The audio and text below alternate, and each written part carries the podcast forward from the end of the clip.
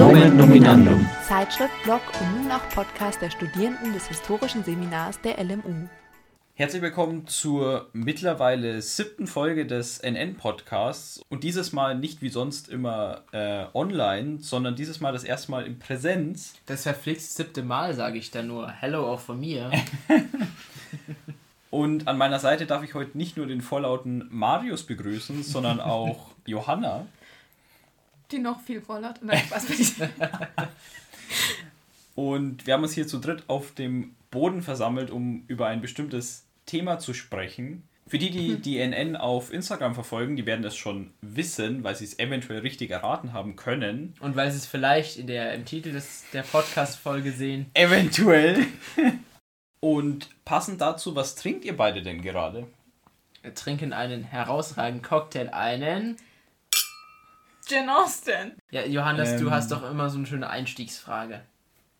Genau, und meine heutige Einstiegsfrage wäre, ähm, wenn wir zusammen irgendwie Party machen, was weiß ich, oder uns Redaktionstreffen treffen oder ähnliches, und dann das Handy von Johanna geht, was ist denn da der Klingelton, Marius? Erkennst du ihn?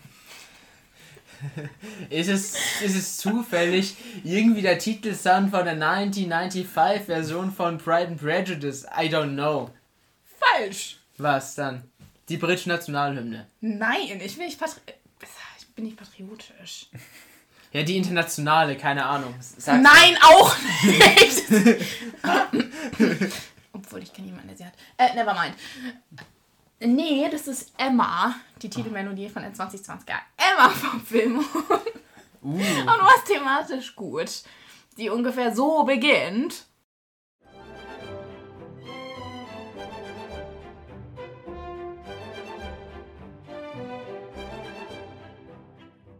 Ja, jetzt habe ich ja schon mal die Einstiegsfrage richtig verhauen. Jetzt sehe ich ja richtig blöd Ja, du aus. warst thematisch schon mal irgendwie so in die Richtung. Ich habe keine Ahnung warum, aber ähm, Nach dem fünften Hint kannte ich aus dem Titel vollkommen sagen, Jane Austen. Feministisch, prüde, elitär. Und wir haben uns natürlich die größte Jane Austen-Expertin eingeladen, die wir hier in unserem Bekanntenkreis akquirieren konnten. Für ein ja, sehr, sehr hohes Honorar natürlich. Johanna, herzlich willkommen. Du bist äh, eifrige Schreiberin bei der NN unter anderem für unseren herausragenden Social Media Account mitverantwortlich und auch Kollege der Fachschaft Geschichte. Herzlich willkommen hier und äh, Prost. Johanna, die Suggestivfrage.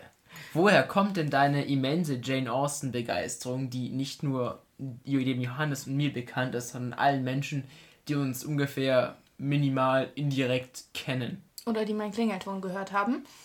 Oder schon mal fünf Minuten mit dir geredet haben? Das stimmt nicht. Das ist Schwachsinn. Das ist überhaupt kein Schwachsinn.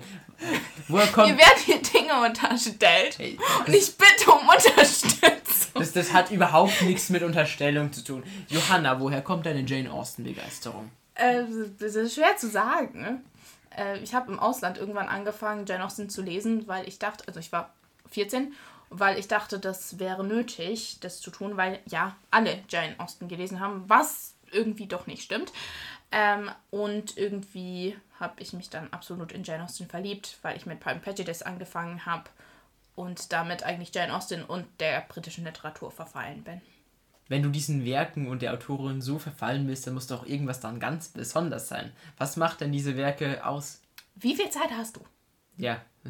j- Jede Minute ist, ist teure Sendezeit, Johanna, also mach fix. Ne, Du musst die Gebühren zahlen. Fünf Minuten, den Rest schneide ich weg. Ne, schaffen wir kürzer, schaffen wir kürzer. Äh, nein, weil Jane Austen äh, nicht nur einfach eine fantastische Schreiberin ist, die sehr catchy Geschichten schreibt. Das klingt absolut klischee-mäßig. Ähm, aber es schafft, Charaktere zu kreieren, bei denen man sich vorstellen könnte, dass man ihnen auf der Straße über den Weg laufen könnte, weil sie einen Funken Menschlichkeit und Realität in sich tragen, der, obwohl die Geschichten absolut gestellt sind und wahrscheinlich jetzt in der Realität eher weniger vorgekommen sind, sie trotzdem es schaffen, einen absolut zu begeistern und einem irgendwie zu vermitteln, dass diese Charaktere absolut real sind und ähm, damit in diese Geschichte einzuziehen.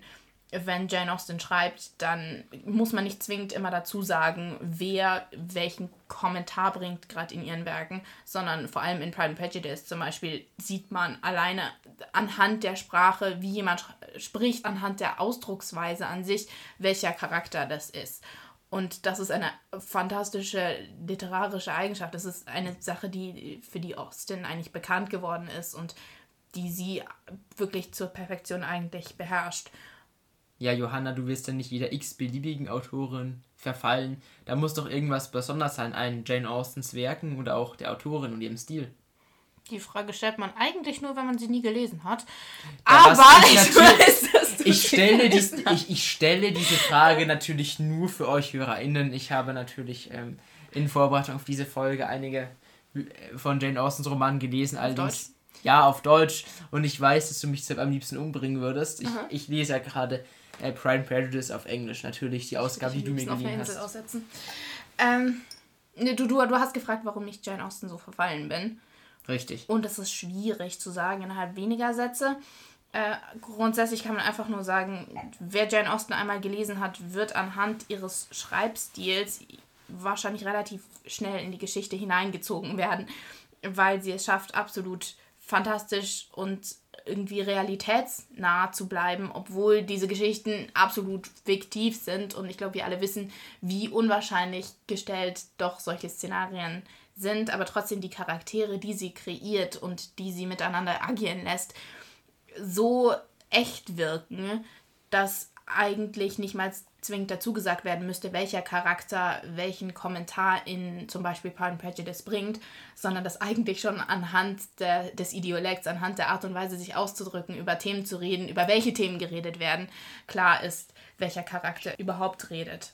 Also auch so eine gewisse Unverwechselbarkeit der Charaktere. Ja, absolut, weil sie es schafft, tatsächliche Menschen aufs Papier zu bringen und nicht irgendwelche Charaktere, die nur für eine bestimmte Handlung, die sie sich vorher überlegt hat, so kreiert werden, mhm. damit diese Handlung so funktioniert, sondern bei Jane Austen hat man wirklich das Gefühl, sie kreiert eine Runde Charaktere und schmeißt all diese Char Charaktere in einen Raum und dann mhm. schaut sie, was passiert. Also faktisch weiß sie natürlich, was passiert und schreibt es trotzdem dahinter, aber es wirkt nicht so, als sei die Story nur so kreiert gewesen, in die sie ein paar Figuren hineingestopft mhm. hat. Also Jane Austen ist, ist keine Architektin, sondern eher eine Gärtnerin, die ihre Figuren wachsen lässt und das wirkt nach einem sehr genuinen und auch in sich stimmigen Plot. Beides. Wenn du sagst, sie ist keine Architektin, das ist absolute Präzision, mit der sie diese Figuren entwickelt hat und mit der sie ja letzten Endes trotzdem eine, ihre Geschichten aufgebaut hat. Nur sie lässt es so rüberkommen, als sei sie keine Architektin gewesen, weil sie sich dahinter letzten Endes versteckt. Und das ist ja auch eine wirklich große Kunst. Jetzt dann mal kurz für die historisch interessierten Menschen unter uns, in welchem historischen Kontext spielen denn diese Jane Austen Stories? Jane Austen an sich wurde 1775 geboren, was die meisten wahrscheinlich überraschen würde, was mich auch anfangs überrascht hatte, weil ich irgendwie immer gedacht hatte, es sei später gewesen. Ähm, und sie ist letzten Endes dann 1817 gestorben, schreibt also letzten Endes in der Wende vom 18. zum 19. Jahrhundert, schreibt während Napoleons Zeit, ähm, so ist sie ungefähr eigentlich einzuordnen, in Großbritannien ähm, in England, um genauer zu sein. Wie hat Jane Austen damals veröffentlicht? Dadurch, dass Jane Austen eine weibliche Schriftstellerin ist und wenn man sich anschaut, wann sie geschrieben hat, stellt sich natürlich die Frage, naja, wenn sie jetzt öffentlich gegangen wäre und gesagt hätte, okay, dieses und jenes Werk ist von Jane Austen veröffentlicht worden, wäre eine Leserschaft eventuell oder eine Leserinnenschaft vor allem nicht so erpicht drauf gewesen und die Wahrscheinlichkeit, dass sie das so gut hätte veröffentlichen können, wäre viel, viel geringer gewesen. Ist zwar deswegen ihrem Geschlecht treu geblieben, das heißt, sie hat es trotzdem by a lady anonym veröffentlicht, anders als Joe Elliott zum Beispiel. Ähm, Joe Elliott, eigentlich eine Frau, es aber unter einem Pseudonym, einem Männernamen veröffentlicht hat. Ähm, und das hat Jane Austen nie gemacht, aber es ist anonym geblieben und erst nach ihrem Tod hat ihr Bruder Henry dann letzten Endes veröffentlicht, das war meine Schwester, ähm, Jane Austen, die jetzt verstorben ist. Und mit dem, mit dem anonymen Schreiben hat sie aber eigentlich schon auch viel, viel früher angefangen, ähm, als einer ihrer Brüder letzten Endes ein Unimagazin geschrieben hat, hat sie auch da drin unter einem anderen Pseudonym, weiblich, aber trotzdem Pseudonym, ähm, angefangen, auch für dieses Uni-Magazin bereits für ihren Bruder, der in der Zeit in Oxford studiert hatte, zu schreiben. Das ist sehr interessant, dass es eben von Jane Austen nicht nur die sechs großen, die sechs bekannten Romane gibt, sondern eben auch noch viele Frühschriften, die weniger bekannt sind. Hatte Jane Austen denn irgendwelche Vorbilder? Ja, ich glaube, alle, die schon mal geschrieben haben, werden wissen, dass man doch vieles aus, einfach aus seinem Leben zieht und dass äh, Jane Austen sich an ihrem Leben orientiert hat, aber nicht nur an ihrem Leben, aus dem sie alle möglichen Charakterinspirationen gezogen hat. Sie hatte zum Beispiel große Probleme mit ihrer Mutter. Ähm, und wenn man sich ihre Werke dann anschaut, stellt man fest, die meisten Mütter in Jane Austen kommen nicht besonders gut mhm. weg, sondern zum Beispiel in, in Pride and Prejudice ist die Mutter absolut katastrophal. Kann man das so sagen? Es ist gemein, aber ich sehe, in Mansfield Park kommt keine Mutter besonders gut weg. Die eine ist absolut äh, brutal, verbal brutal, die andere ist gleichgültig, die nächste ähm, schläft den ganzen Tag eigentlich nur. Ähm, die nächsten Mütter sind wieder direkt verstorben, wie zum Beispiel in Persuasion. Letzten Endes kommt keine Mutterrolle bei Jane Austen durch. Das heißt, äh, letzten Endes orientiert sie sich immer an ihrem Privatleben, aber nicht nur an ihrem Leben hat sie sich orientiert, sondern auch an ihren literarischen Einflüssen. Ich meine, die Frau ist auch nicht mit allem einfach auf den Markt gekommen, hat gesagt, okay, das ist meine Erfindung hier, bitteschön, ähm, sondern hat natürlich war selber begeisterte Romanleserin und ähm, der Roman ist damals relativ neu gewesen als Genre eigentlich und da hat sie sich an Fanny Burney oder Frances Burney, wie sie eigentlich heißt, sehr, sehr stark orientiert, zum Beispiel an ihrem ähm, Novo Evelina ähm, Fanny Burney, ich glaube, Evelina ist 1776 oder so rausgekommen. Das heißt, Fanny Burney hat ungefähr zu der Zeit geschrieben, als Jane Austen geboren wurde. Und bei der hat sie sich wahnsinnig viel abgeschaut, eigentlich, was Charaktere angeht, was Storybuilding angeht. Sie hat sogar Namen übernommen. In, in Evelina gibt es einen Charakter, der heißt Willoughby. Ähm, mit anderen Worten, nicht mal auf den Namen Willoughby ist sie eigentlich selber komplett gekommen, was keineswegs bedeuten soll, dass Jane Austen nicht eine fantastische Autorin war, aber dass ihr zuzuschreiben, sie hätte komplett alles erfunden und das sei ihre eigene ähm, ihr eigenes Genie gewesen, das solche Werke kreiert hätte, muss man nur mit Vorsicht genießen, weil auch sie sich wie alle anderen eigentlich ähm, orientiert hat. Ja, danke für diese Einordnung. Und jetzt wollen wir mal uns kurz ein Beispiel angucken. Wie gesagt, von Jane Austen gibt es ja sechs größere bekannte Romane und sicherlich der bekannteste ist Pride and Prejudice. Von 1813? Von 1813, danke Johanna. Äh, zu Deutsch äh, Stolz und Vorurteil. Natürlich werden wir unseren, unserer Gästin zuliebe nur noch mit dem englischen Titel hantieren, ähm, weil ich sonst, glaube ich, echt Stress bekomme hier einfach um da so ein paar Grundgedanken zu Jane Austen und ihren Werken äh, zu diskutieren. Wie gesagt, ich würde dann auf, gerne auf drei Punkte eingehen: Feminismus, Prüderie und Elitismus. Aber kurz zu Pride and Prejudice. Ähm, worum es denn eigentlich, Johanna? Was ist der Plot und welche Idee steckt dahinter? Die Frage kannst du eigentlich auch gerne beantworten. Ich meine, ich habe dich dazu gezwungen, das Ding auf Englisch zu lesen. Es geht um die fünf Töchter der Familie Bennet. Ähm, Mrs. Bennet hat das große Interesse, all ihre fünf Töchter zu verheiraten. Die Familie ist nicht besonders wohlhabend, also natürlich immer noch in der Oberschicht. Landbesitzer eben, ja, wie es eben der Kontext ist in allen Jane Austen-Romanen. Und ähm, die Töchter müssen eben verheiratet werden, weil es keinen männlichen Erben gibt und, das, äh, und die Töchter sonst der Armut verfallen würden. Und ähm, die Töchter sind Jane, die älteste eine sehr süße, liebe äh, Frau, die irgendwie sehr, sehr wholesome ist und wirkt dann Lizzie, Elizabeth, die ähm, zweite Tochter, unglaublich sturköpfig, sehr intelligent und sehr unabhängig. Ich würde behaupten, dass Jane Austens ja, Sympathien definitiv Lizzie gehören.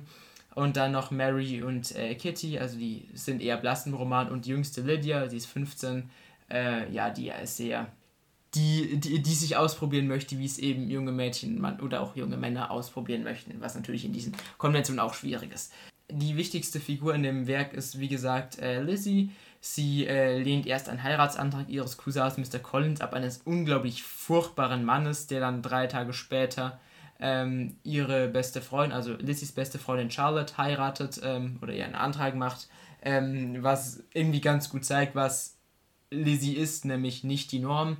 Ähm, dann äh, tritt Mr. Darcy auf den Plan, der sich unglaublich ja, wie soll man sagen, arrogant, furchtbar der Familie gegenüber verhält und dann trotzdem ja wohl Gefühle für Lizzie entwickelt hat und ihren Antrag macht und Lizzie lehnt es entrüstet ab und das kann ihre Mutter noch viel weniger fassen, als dass sie Mr. Collins abgelehnt hat, weil da sie unglaublich reich ist. Und dann gibt es einige Drehen und Wendungen und das stellt sich heraus, ja, Darcy ist eigentlich doch ein ganz äh, netter Kerl äh, und diese ganze Liebesbeziehung zu Elizabeth wurde durch Pride, durch Stolz und dann durch ganz, ganz viele Prejudices, Vorurteile verhindert und dann kommen sie am Ende zusammen, genauso wie die älteste Schwester Jane mit Mr. Bingley einem guten Freund von Mr. Darcy und äh, zwischendrin, was wir glaube ich auch noch besprechen werden, haut äh, die jüngste Tochter Lydia mit dem Offizier Wickham ab und das ist ein riesiger Skandal, da die äh, natürlich dann heiraten müssen, wenn sie dann schon zusammen weggelaufen sind. Was dann auch passiert. Also inwiefern das ein Happy End ist, möchte ich an der Stelle nicht äh, sagen und es gibt noch einige andere unglaublich komische und interessante Charaktere. Aber das führt jetzt hier vielleicht zu weit. Hast du etwas Wesentliches zu ergänzen? Nein. Wunderbar. Ich freue mich über die Zusammenfassung. Toll. Also, was sind die Grundideen, die Themen, würdest du sagen, die Schlagworte, um die es geht? Ha! Ich glaube, die meisten gehen davon aus, dass Jane Austen rein ums Heiraten geht. Und natürlich, wenn man rein auf die Story schaut, dann geht es sehr viel ums Heiraten und um Familien und um irgendwo auch die Suche nach dem Glück letzten Endes. Wenn man rein oberflächlich auf die Storyline drauf schaut ähm, und wenn man etwas die Decke beiseite nimmt und unten drunter schaut, merkt man, dass es deutlich vielschichtiger und tiefgründiger ist und dass es auch viel um Feminismus geht und dass es um ja, Adoleszenz geht, um aufzuwachsen, um mit sich selbst klarzukommen, Reflexion und ähm, soziale Normen, sich zu verhalten, um jetzt nur ein paar wenige Themen am Rande eigentlich zu nennen. Ja, wunderbar. Und ihr habt ja gehört im Titel der Folge, dass wir uns drei Themen einfach mal exemplarisch rausnehmen. Nämlich erstmal, ist Jane Austen äh, feministisch? Ich habe ja gesagt, es geht auch um gesellschaftliche Normen, die da ähm, repräsentiert werden, die eben Lizzie ähm, ausschlägt, auch in einer gewissen Form Lydia. Ähm, wie funktioniert diese Kritik an den gesellschaftlichen Normen in Jane Austens Romanen? Erstmal muss man ganz offen sagen, Jane Austen ist eine weibliche Schriftstellerin, um das erstmal so vorwegzunehmen. Und damit ist alleine schon die Tatsache, dass sie selbst schreibt und Bücher veröffentlicht, eine mehr oder weniger eine Auseinandersetzung mit vermeintlichen Normen. Aber auch dann, du hattest gerade äh, Lizzie erwähnt. Lizzie wird am Schluss von Lady Catherine de Bourgh, auch einer, äh, eines Charakters da im, im Buch selbst, ähm, von, als obstinate, headstrong girl bezeichnet. Es, es wäre falsch zu sagen, Lizzie schert sich nicht um soziale Normen, ganz im Gegenteil aber sie schlägt sie auch aus, wenn Mr. Darcy, der sie absolut beleidigt hat bei ihrer ersten Zusammenkunft und der sie als tolerable bezeichnet hat, sehr wohl wissend, dass sie zuhört und der sie beleidigt hat, weil sie nicht mit anderen Männern gerade tanzt. Ähm, und dem schlägt sie das nächste Mal, als sie aufeinandertreffen, auch ähm, und er sie um einen Tanz bittet, letzten Endes diesen Tanz ab, äh, was eigentlich ein absoluter Affront ist. Und mit so einem, einem so reichen Mann würde man nie und nimmer einen, einen Tanz abschlagen. Äh, aber Lizzie auch sagt, ganz ehrlich, nee, äh, du bist ein arrogantes Arschloch, ich habe keinen Bock auf dich. So nett macht sie es natürlich nicht, sondern sie ist viel subtiler ähm, und ist ähm, viel zynischer und ihre Umga ihr Umgang und ihre Kritik liegt in der Art und Weise, wie sie sich auch Darcy gegenüber ausdrückt aber auch dann, wenn beide zusammen in, in Netherfield, also dem Zuhause von Mr. Bingley, aufeinandertreffen und Lizzie mit Darcy Kopf an Kopf letzten Endes diskutiert und beide, es, diese Diskussion auch ziemlich hitzig wird, sieht man, dass Lizzie Darcy rhetorisch sehr wohl gewachsen ist und auch mental sehr wohl gewachsen ist. Und damit Lizzie als weiblicher Charakter, die nie eine solche Bildung erfahren konnte, die ich meine, Lizzie wurde komplett zu Hause erzogen, die hatte nicht mal eine, eine Gouvernante. Und sie trotzdem, da sie gewachsen ist, zeigt auch, eine, eine weibliche Person kann sehr wohl mit einer männlichen zusammen agieren und beide können sehr wohl eine Diskussion auf Augenhöhe mhm. führen und Lizzie kann sogar auch gewinnen in solchen Diskussionen. Sie schlägt Darcys Heiratsantrag ab, wie Marius anfangs schon erwähnt hatte. Darcy als absolut reicher Mann umgerechnet hätte er wahrscheinlich heutzutage um die 800.000 Dollar, also US-Dollar, inklusive einer Menge Zinsen, die wahrscheinlich noch hinzugekommen wären und eines gigantischen Landbesitzes. Mit anderen Worten, Darcy ist stinkreich. die, dessen Anschlag, Antrag schlägt sie ab, nicht wissend, ob sie jemals wieder verheiratet wird und in einem System, in dem es um Heirat geht, ist das ja eigentlich eine fatale Entscheidung, aber sie steht zu ihrer Meinung und sie widerhält sich komplett soziale Normen widersetzend. Das heißt, hat Jane Austen auch ein feministisches Programm?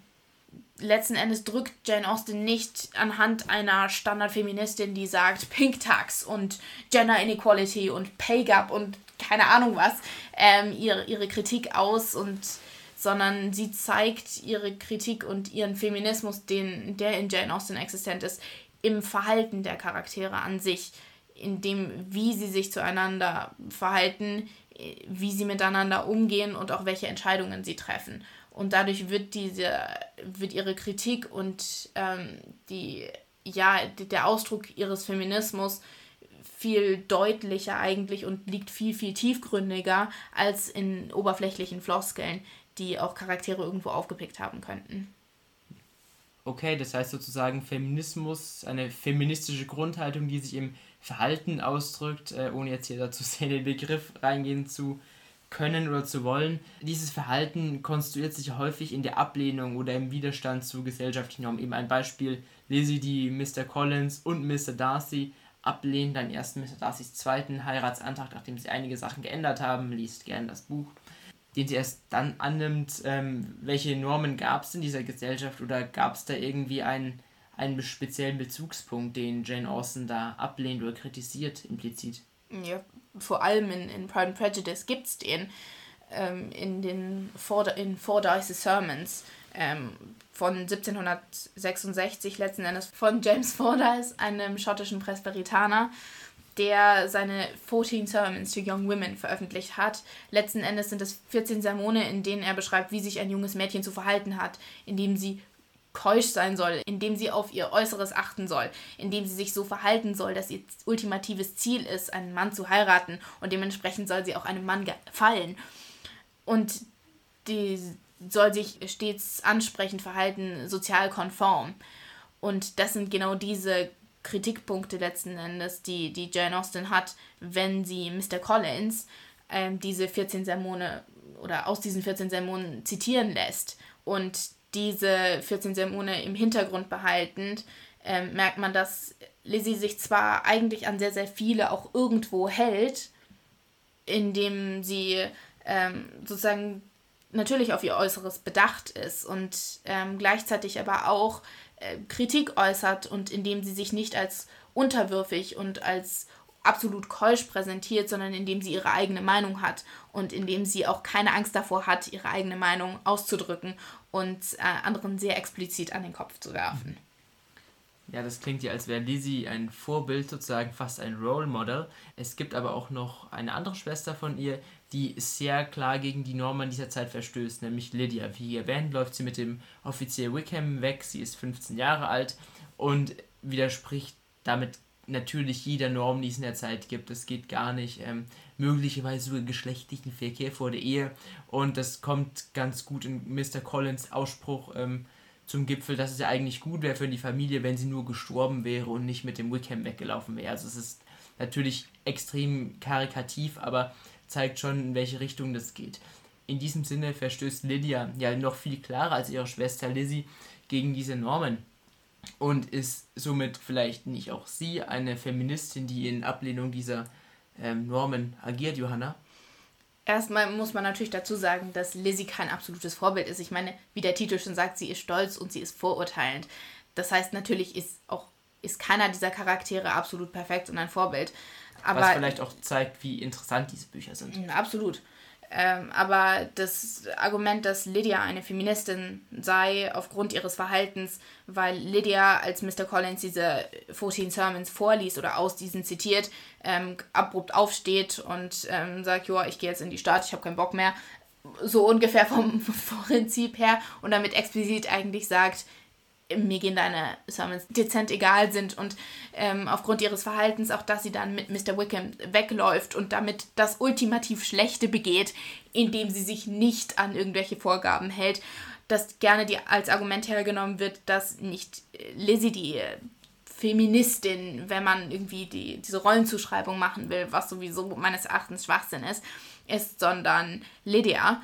Und dass man da aber natürlich auch das vor dem Hintergrund betrachten muss, dass Lydias Ziel ist, als sie wegrennt, Mr. Wickham zu heiraten. Das heißt, ihr Ziel ist sehr wohl die Hochzeit. Sie hat eigentlich nichts als Offiziere und Männer im Kopf. Ich meine, sie ist eine 15-Jährige, muss man auch einfach mal sagen. Es ist ein 15-jähriges Mädel, die keine Ahnung hat, die ein absolutes Opfer letzten Endes ihrer Gesellschaft ist. Aber letzten Endes Lydia sich komplett gegen diesen Normen, diese vermeintlichen sozialen Normen verhält. Daraufhin die Zuschauerschaft natürlich dazu tendiert zu sagen, oh Gott, was ist denn Lydia für eine? Ähm, und Lydia dann am Schluss aber doch Wickham heiratet und damit eigentlich ein völliges Arschloch menschlich hundertprozentig einen ekelhaften Kerl heiratet. Ich glaube, da müsste das Buch selbst lesen, um zu verstehen, warum ja, man ich, ich, ich, versuch, so ich, versuch, ich versuche gerade irgendwie äh, das, das nett zu formulieren. ja, es gelingt dir und, nicht. Okay, okay, okay. Gescheitert. Und plötzlich alles wieder gut ist und oh Gott, und Livia heiratet und wie schön und pipapo und alles vergessen ist. Was man ja auch daran sieht, dass sich dann Mrs. Bennet total freut, dass ihre jüngste Tochter als erste verheiratet ist, wie großartig ist, dass sie Mr. Wickham heiratet, was dann übrigens auch durch äh, das, die Intervention eines gewissen Mr. Darcy zustande kommt, aber nur so am Rande. Aber Lydia deswegen als Feministin zu bezeichnen, wäre natürlich auch falsch, weil ihre Ziele nicht feministisch orientiert sind in der Hinsicht. Sie ist halt, sie ist eine horny 15-year-old, so, um es klipp und klar zu sagen. Ne? Aber handelt nicht aus den, dem Ziel heraus, soziale Normen zu kritisieren, sondern eigentlich aus ihrem eigenen Interesse und damit die Feministin, die wirklich hinter dem Buch steht, Jane Austen ist, die diese Charaktere fabriziert und damit keine eindeutige du bist feministisch, du bist feministisch, du bist nicht feministisch, keine eindeutige Kategorie letzten Endes erzeugt, sondern komplexe Charaktere, die verschiedene Eigenschaften in sich tragen und für die man deswegen auch verschieden argumentieren kann und sagen kann, es gibt bestimmte Anzeichen dieser einzelnen Charaktere und bestimmte Merkmale, die man Eigenschaften oder vermeintlichen Überbegriffen zuordnen kann, aber die nicht ähm, einfach spot-on Feminismus sind oder Feminismus nicht sind. Das zeigt uns, glaube ich, wunderbar, wie komplex die ganze Sache ist. Und ich meine, wir als äh, vielleicht interessierte HörerInnen, vielleicht auch HistorikerInnen wissen ja, meistens kommt man immer auf so ein Resultat wie es ist kompliziert, welche Kategorien verwenden. Aber insofern, glaube ich, ist der Feminismus in Jane Austens Roman definitiv ganz, ganz wichtig und was, worüber man sehr viel diskutieren kann. Ein anderes Thema, das wir schon angesprochen haben, es geht in Plots im Grunde immer um Hochzeiten. Dafür findet man in den Romanen selbst quasi gar keinen Körperkontakt, nicht mal küsst oder so ähnlich, was für uns heute sehr, sehr prüde wirkt. Ähm, in welchem Kontext würdest du das sehen oder inwiefern sind Jane Austens Romane prüde? Als Fun Fact vorweg, ähm, Heiratsalter damals war ungefähr mit 25 und letzten Endes, natürlich haben wir keinen direkten Körperkontakt meistens in Jane Austen Romanen, weil es vielmehr um eigentlich kleinere oder für uns heute subtilere Handlungen geht, die natürlich viel, viel stärker werden, weil kein Körperkontakt vorherrscht.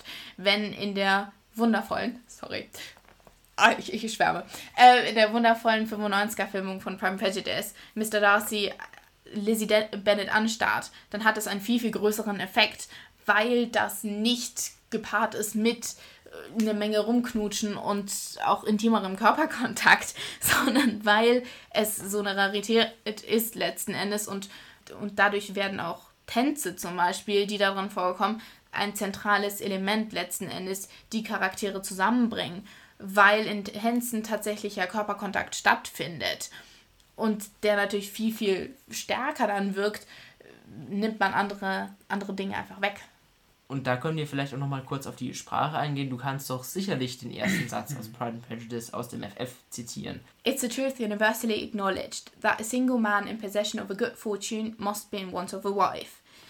Ihr werdet euch jetzt sicher wundern, warum dieser abrupte Wechsel kommt, gerade zum ersten Satz. Und wir waren gerade noch irgendwie bei Prüderie und Keuschheit oder auch nicht. Und dieser erste Satz wird oft so gelesen, dass die Betonung auf must be in want of a wife ist. Aber was ist, wenn man die Betonung jetzt verlegt auf want of a wife? Damit ist ja eigentlich der, dieser Single Man, der will ja eine Frau. Er braucht sie nicht, aber er will sie. Sonst würde sie heißen Must be in, in need of a wife. Richtig. Und dadurch haben wir natürlich plötzlich den anderen Fokus. Er bräuchte sie nicht, er will sie aber. Warum will er sie? Die Charaktere, mit denen wir es zu tun haben, Mr. Darcy zum Beispiel, ich glaube, wir können uns alle einig sein, dass Mr. Darcy ein Gentleman ist. Und er damit eigentlich ein sehr, sehr sozial konform ist, ähm, anständiges Verhältnis zu Frauen hat. In dem Sinne, ich meine, wir gehen bei Jane Austen sowieso von Heterosexualität aus. Und Mr. Darcy daraufhin, oder Mr. Bingley auch, eigentlich die einzige Möglichkeit auf, auf Körperkontakt, auf ein Sexleben hat, wenn er tatsächlich diese Frau auch heiratet.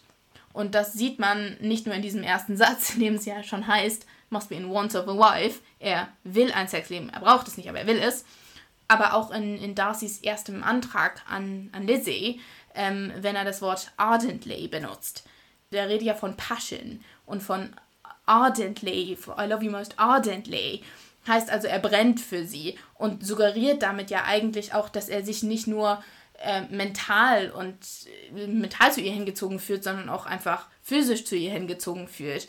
Und das schwebt natürlich auch irgendwie in, in diesen Romanen mit. Das heißt, klar, es wird nie explizit davon geredet, dass etwas passiert oder dass etwas nicht passiert. Aber wenn man sich die Sprache genauer anschaut, Jane Austen eigentlich sehr wohl Andeutungen macht, dass auch ähm, irgendwie sowas wie Sexualität dahinter stecken kann. Das finde ich ganz spannend, also Sexualität zu thematisieren, ohne die Handlungen äh, zu beschreiben, sondern indirekt durch die Sprache. Wenn wir jetzt vielleicht nochmal kurz auf die Autorin blicken, Jane Austen war selbst ja nicht verheiratet, ist unverheiratet gestorben. Ähm, Gibt es da vielleicht einen Bezug, den man herstellen könnte? Äh, ja, klar. Ähm, man muss, die meisten werden wahrscheinlich die Serie Bridgerton geschaut haben, die das zu hören. Ich meine, die ist absolut viral gegangen und man kann sich über die Serie streiten, wie man will. Aber es gibt eine sehr, sehr gute Szene eigentlich da drin, in der die, in der Daphne, also Hauptcharakter, ähm, feststellt oder es fest, man auch selber feststellt, dass sie absolut gar keinen Plan von Sexualität überhaupt hat. Und sie nicht die einzige ist, auf gar keinen Fall. Es gibt ein wunderschönes Interview mit Emma Thompson, in dem Emma Thompson auch einen äh, Witz geschrieben hat letzten Endes, in dem es auch darum geht, dass die, dass eine viktorianische Frau letzten Endes eine Maus im Schoß ihres Ehemanns ähm, betrachtet und die dann immer weiter beschreibt und letzten Endes alle wissen genau, worauf es hinausläuft, aber es eigentlich nur wieder darstellt, wie planlos die meisten waren ähm, vor der Ehe, insbesondere Frauen. Und da muss man auch dazu sagen, das war Jane Austen nicht. Jane Austen war nie verheiratet und dadurch, dass sie zu einem Pseudo-Landadel, niederem Landadel, wie auch immer, ähm, angehört hat, ähm, man auch davon ausgehen kann, dass sie zumindest vor der Ehe keinen Geschlechtsverkehr mit einem Mann hatte. Was Frauen angeht, ist wiederum eine andere Diskussionsfrage ähm, aber sie deswegen nicht planlos war, sondern sie eigentlich genau trotzdem wusste, was, was Sache war. Und ähm, sie aber natürlich dementsprechend auch aus Veröffentlichungsrechten, obwohl da kann man auch jetzt wieder ähm, Mrs. Radcliffe und so anbringen, ähm, die diese Sachen nie explizit erläutert hat, sondern trotzdem einfach nur geschrieben hat, ähm, Implikationen über Sexualität andeutend, ähm, wie Charaktere sich gefühlt haben und welche Hintergründe sie trotzdem hatten. Das heißt, wir sind da wieder an so einem Punkt von Bezug Autorin äh, zu ihrem Werk und ich glaube, das ist im dritten Punkt, den wir jetzt auch diskutieren wollten, ganz interessant, nämlich ich habe das mal vorläufig genannt Elitismus. Also natürlich, die Bennets sind jetzt nicht die allerwohlhabendste Familie, die sind im Vergleich zu den Darcys oder auch den Bingleys dieser, äh, dieses Milieus ähm, eher niedrig gestellt, aber sie sind auf alle Fälle die Oberschicht, ähm, die Oberschicht in einem verhältnismäßig für die damalige Zeit wohlhabenden Land. Das heißt, im Grunde spielen Austens Romane alle in so einer Bubble aus verhältnismäßig wohlhabenden äh, Menschen, die eigentlich nicht viel zu tun haben, außer irgendwelchen Bällen, irgendwelchen Bällen beizuwohnen oder Karten zu spielen und äh, ja, sich sonst irgendwie die Zeit zu vertreiben. Wer macht das nicht? Äh, ja, wenn man, wenn man sich das anschaut, könnte man rein theoretisch die Gesellschaft in sieben Klassen mehr oder weniger unterteilen, finanziell gesehen. Ähm, und die kompletten Geschichten spielen oder auch Prime Prejudice in der, sich meistens in der zweiten und dritten finanziellen Gruppe groß, grob ab. Das heißt, Lady Catherine de Bourgh wäre wahrscheinlich zwar noch zur ersten angehörig, als, naja, stinkreich wie sie ist, ähm, aber auch eher da schon eigentlich untere erste Klasse. Ähm, Bingley oder Darcy würden wahrscheinlich der zweiten angehören, die Bennets der dritten. Ähm, die Gardiners, also Lizzies Onkel und Tante, wahrscheinlich der vierten. Aber letzten Endes spielen sich Jane Austens Romane sehr im oberen finanziellen Bereich ab und natürlich sind das damit elitäre Romane, die sich mit ähm, der Oberschicht auseinandersetzen. Aber das ist auch irgendwie normal, dass es so, so ist. Ich meine, es ist schwierig, über Dinge zu schreiben, von denen man absolut keinen Plan hat. Ähm, klar, kann man machen, manche schaffen das auch sehr, sehr gut sogar. Ähm, aber Jane Austen ist doch in dem Bereich geblieben, von dem sie sich am meisten erhofft hat und dem sie am meisten Ahnung hatte und sich auskannte und hat sich dementsprechend auch mit diesen Charakteren auseinandergesetzt und damit es auch geschafft, die so zum Leben zu erwecken und solche Geschichten zu kreieren, was viel, viel schwieriger gewesen wäre, hätte sie versucht, über niedere gesellschaftliche Gruppen zu schreiben ähm, und sich damit nie auseinandergesetzt. Das ist ja auch interessant, weil diese Jane Austen-Romane eine andere Form von Kritik üben und eine andere Geschichte erzählen, als jetzt äh, vielleicht auch ähm, Romane, die man kennen würde von vielleicht Charles Dickens, wo es ja wirklich um das, um die sehr, sehr armen Leute, um das Industrieprekariat, das Proletariat geht. Insofern übt ja Jane Austen Kritik an den Milieus der Gesellschaft, denen sie selbst angehört oder mit denen sie sich auch auskennt. Ja, absolut. Äh, du, wir hatten ja vorhin über, über Prüderie geredet. Für die Oberschicht ähm, war es ein absolutes No-Go, um es so zu sagen, irgendwie Sex vor der Ehe zu haben. Ähm, und das ist ja auch das, was letzten Endes zum Beispiel Lydia und Wickham als Skandal so groß gemacht hat, weil Lydia doch relativ äh, eher, naja, aus einer wohlhabenderen Familie kommt. Ich glaube, das unterschätzt man leicht, wenn man Prime Prejudice liest, aber die Bennets waren nicht arm. Ähm, und da dementsprechend der Skandal viel größer war. Wenn man sich jetzt untere Gesellschaftsgruppen anschaut, ähm, haben, ich glaube, was war das, was hatte ich gelesen, ungefähr ein Drittel der Ehen, die geschlossen wurden in unteren gesellschaftlichen Gruppen, da war die Frau bereits schwanger bei der Hochzeit. Meistens auch von ihrem Ehemann dann. Ähm, aber, naja, das ist eine andere Sache. Aber letzten Endes war das da nie so, ist das da nie so verpönt gewesen oder das so als Testlauf in Anführungszeichen zu sehen und das damit viel lockerer war. Ergo, wenn Austin kritisiert, dann kritisiert sie in ihrer eigentlichen Sphäre. Wenn sie sagt, okay, ich meine, ich weiß nicht persönlich, da müsste ich sie selber fragen und das kann ich leider nicht mehr, ähm, was ihre Ansichten zu, was weiß ich was, Sex vor der Ehe, zu solchen eigentlich für uns heutzutage idiotischen, fundamentalen Fragen schon war. Wenn sie diese kritisiert, warum sollte sie das dann zum Beispiel kritisieren, indem sie sich auf die Unterschicht bezieht, in der das aber nie ein Problem war? Sie bezieht sich also direkt auf die Gruppen, die am meisten Auswirkungen auf soziale Normen und auf gesellschaftliche Vorgaben hatten, nämlich die Oberschicht, von der sie ausging, nach denen sich die anderen orientiert haben letzten Endes. Und wenn sie genau die kritisiert, dann ist sie ja bereits am Kern selbst und trifft sozusagen ins Schwarze mit ihrer Kritik. Das heißt, wir können dann diese drei Punkte gewissermaßen zusammenfassen. Ja, es ist elitär, aber nachvollziehbarerweise aus guten Gründen, auch damit die Romane in sich funktionieren. Äh, Prüderie ähm, kann man nicht so simpel so sehen, nur weil es zu keinen äh, ja, körperlichen oder geschlechtlichen Akten explizit kommt. Und ja, feministisch auf alle Fälle, aber of course it's complicated. Insofern muss man sich diese wunderbaren Romane dann selbst durchlesen. Am besten natürlich, wie es Johanna immer äh, vehement verficht, auf Englisch. Ja, jetzt habe ich aber noch einen ganz, ganz tollen Co-Host neben mir. Äh, Johannes, du hast ja ähm, bislang eher dem Gespräch so ein bisschen gelauscht. Du hast selbst die Jane Austen-Romane noch nicht gelesen, noch nicht einmal auf Deutsch. Und ähm, mich würde es interessieren, was du an dem Thema oder unserer Diskussion äh, interessant fandest. Also grundsätzlich fand ich die gesamte Diskussion, der ganzen Diskussion zu lauschen, sehr, sehr spannend, weil ich die, wie du eben gesagt hast, die Romane nicht kenne mir ist im Laufe der Diskussion aufgefallen, die ganze Zeit, hm, die, diese, diese Geschichte Stolz und Vorurteil, das kennst du, Mr. Darcy, das, das irgend, irgendwoher kommt das. Mir ist dann aufgefallen, dass ich den, die Verfilmung von 2005 widerwillig gesehen habe. widerwillig.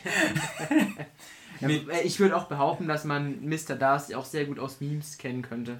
Ja, mit ähm, zum Beispiel Kira Knightley, glaube ich, als Lizzie. Ja. Ähm, genau.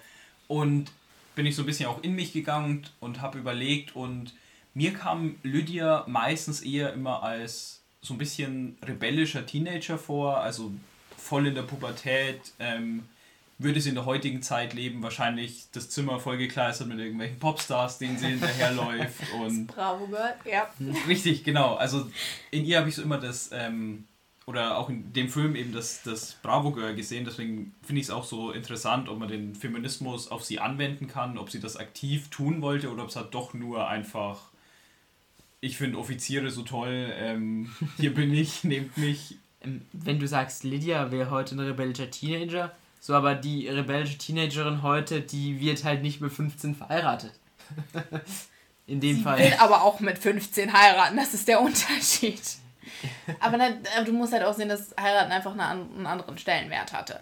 Klar, So. klar. Genau, heutzutage hat heiraten ja voll einen- also einen sehr, sehr anderen Stellenwert. Mittlerweile überlegen sich wahrscheinlich viele in unserer Generation, will ich überhaupt noch heiraten? Das ist ja heutzutage eh völlig anders und muss ja eh immer im Kontext gesehen werden.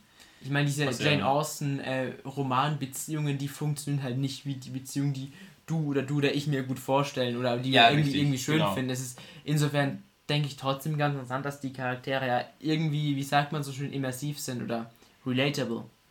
Ja, doch, das auf jeden Fall. Und ähm, mich hat die ganze Geschichte sehr, sehr an Little Women erinnert. Ein Film, beziehungsweise, also ich habe wieder den Film Buch. gesehen. Es gibt, es ist, Es gibt Es ein ist eine Buch und das liest man von Louisa May Alcott. So, Ich kenne die äh, Verfilmung von. Die ist noch gar nicht so lange her, ist die von 2019. 2019. 2019. Mit, ähm, von Greta Gerwig. genau, mit, Mit- Emma Watson, Florence Pugh, Saoirse Ronan. Saoirse Ronan und James, Schauspieler, James, alle- James Norton, Meryl Streep, Laura Dern etc. pp. Tim, Timothy Chalamet ist drin. genau Schauspieler, die ich Name alle Dropping. sehr, sehr gern mag. Und wieder hat mich äh, meine Freundin damit reingezogen, dass ich diesen Film anschaue. Ja, und bevor wir nochmal zu unseren gewohnten Medientipps gehen, vielleicht noch was äh, zieht jetzt, also gerade du, Johanna, als äh, sehr eifrige Jane Austen-Leserin, was, was zieht daraus? Was sind die Sachen, die äh, man als Leserin mitnehmen kann oder auch Fragen, die man sich stellt oder stellen sollte bei der Lektüre dieser Bücher? Ich glaube, bei jedem historischen Roman, und zwar nicht einem Historical Fiction, sondern bei einem Roman aus der Vergangenheit, ähm, wie von vor über 200 Jahren, muss man es immer vor diesem historischen Kontext lesen und wissen, okay, in Jane Austen ist jeder Mann, der sich immer als männlich assoziiert, jede Frau, die sich als weiblich assoziiert. Wir reden von Sex gleich Gender, wir reden von binären Geschlechtssystemen, wir reden äh, von keinem Transgender, wir reden von einem ja absoluten binären Spektrum, das von Heterosexualität ausgeht und das stets Beziehungen idealisiert, die aus zwei Partnern bestehen, und zwar einem Partner und einer Partnerin.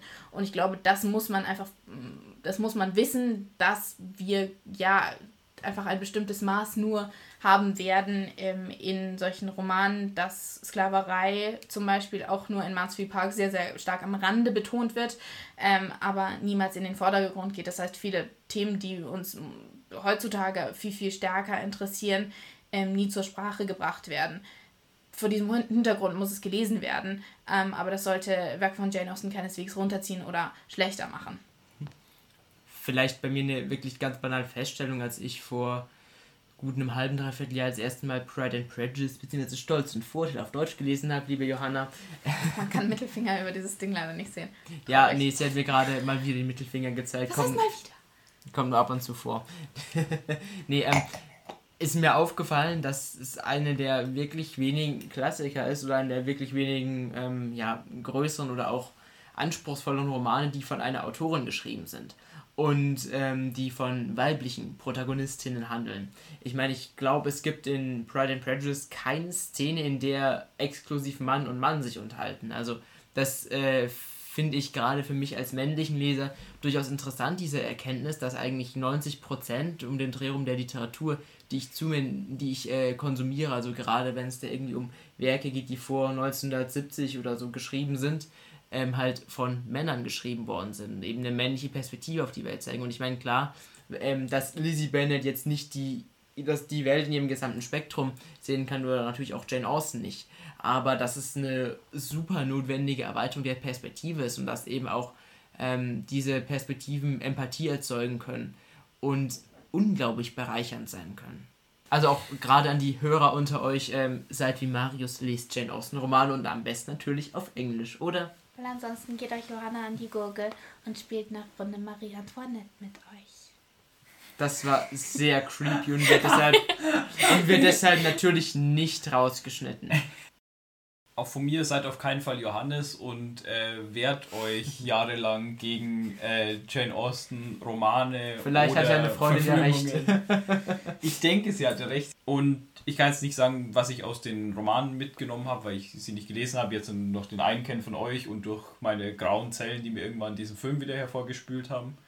Aber ich kann aus dem Gespräch, ähm, das ich mitlauschen durfte von euch beiden, ähm, mitnehmen, dass ich vielleicht etwas anders an solche Filme herangehen kann, dass es oder auch an die äh, Bücher sollte ich vielleicht auch mal eins der, dieser Bücher lesen. Wisst ihr, ich bin eher so, so in den Comics unterwegs, aber ich lese auch Bücher. Ähm, nicht einfach nur diese, diese kitschige Liebesgeschichte oder was weiß ich zu sehen, die ja dann die Filme am Ende doch oft sind, weil sie ja, wie ihr auch gesagt habt, am Ende halt einfach doch heiraten sondern eben auch diese anderen Punkte, die angesprochen wurden in diesen Büchern slash Filmen zu sehen, auf Feminismus zu überprüfen, inwiefern war es Feminismus, inwiefern war es, wie von mir formuliert, einfach nur rebellischer Teenager, fand ich sehr, sehr spannend. Und damit nicht prejudiced zu sein, was Jane Austen angeht. Das war äh, wirklich eine wunderbare Pointe. Und ja, also ich kann, ich kann das wirklich nur betonen. Also ich meine, man hätte dem 17, 18 Mal das auch nicht mit dem Plot von Pride and Prejudice kommen können. Das hätte ich mir auch niemals durchgelesen. Ich hätte den Film auch, ich hätte mich da auch nicht mal ins Kino zählen lassen wahrscheinlich. Aber wie gesagt, es steckt viel mehr dahinter und ähm, wie gesagt, es lohnt sich auf alle Fälle. Da wir jetzt heute über ein literarisches Thema gesprochen haben, glaube ich, dass die Literaturempfehlungsrunde eine besonders schöne wird. Und den Anfang hier machen einige Einspieler von KommilitonInnen DNN.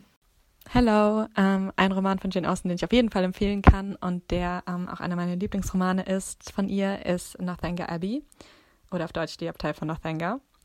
Ähm, da geht es um die 17-jährige Catherine Morland, die leidenschaftlich gerne Gothic Novels liest, ähm, quasi so eine Art Schauerromane. Ähm, und die dann ähm, nach Bath kommt mit von einem befreundeten Paar, der Familie wird sie eingeladen, ähm, in diesen Kurort zu fahren und da trifft sie dann auf einem Ball ähm, Henry Tilney ähm, und nach ein bisschen hin und her vor Ort wird sie dann eingeladen von dem Vater von ihm auf den ja, Familiensitz quasi, Northanger Abbey. Und ähm, ja, da äh, geht es dann weiter und ich will es gar nicht mehr verraten, aber es ist auf jeden Fall sehr empfehlenswert, ähm, auch weil es einfach generell so eine Art Parodie ist auf ähm, die Gothic Novels, die damals sehr, ähm, sehr beliebt waren. Und es wird auch auf viele verschiedene Romane von Anne Radcliffe zum Beispiel angespielt. Und äh, Jane Austen schreibt das einfach mega, mega cool und ist mega amüsant und witzig und mega clever geschrieben. Und ja, ähm, auf jeden Fall sehr lesenswert. Das heißt, wir haben jetzt zu Beginn mal einen Jane Austen-Roman als Literaturhinweis bekommen. Dann gebe ich das erste Wort an unsere Gästin Johanna und sie hat natürlich betont, dass sie nicht nur einen Literaturtipp für uns hat. Also bahnfrei für dich. Als Biografie grundsätzlich über Jane Austen kann man eigentlich nur Lucy Worsley wärmstens ans Herz legen, ähm, die das, also die eine Biografie geschrieben hat, die Jane Austen at Home heißt ähm, und die sich auch auf die Bücher bezieht und ähm, Jane Austens Biografie zusammenbringt ähm, sowie weil die Diskussion war, dass Jane Austen doch so elitär ist und dann der Name Charles Dickens gefallen ist.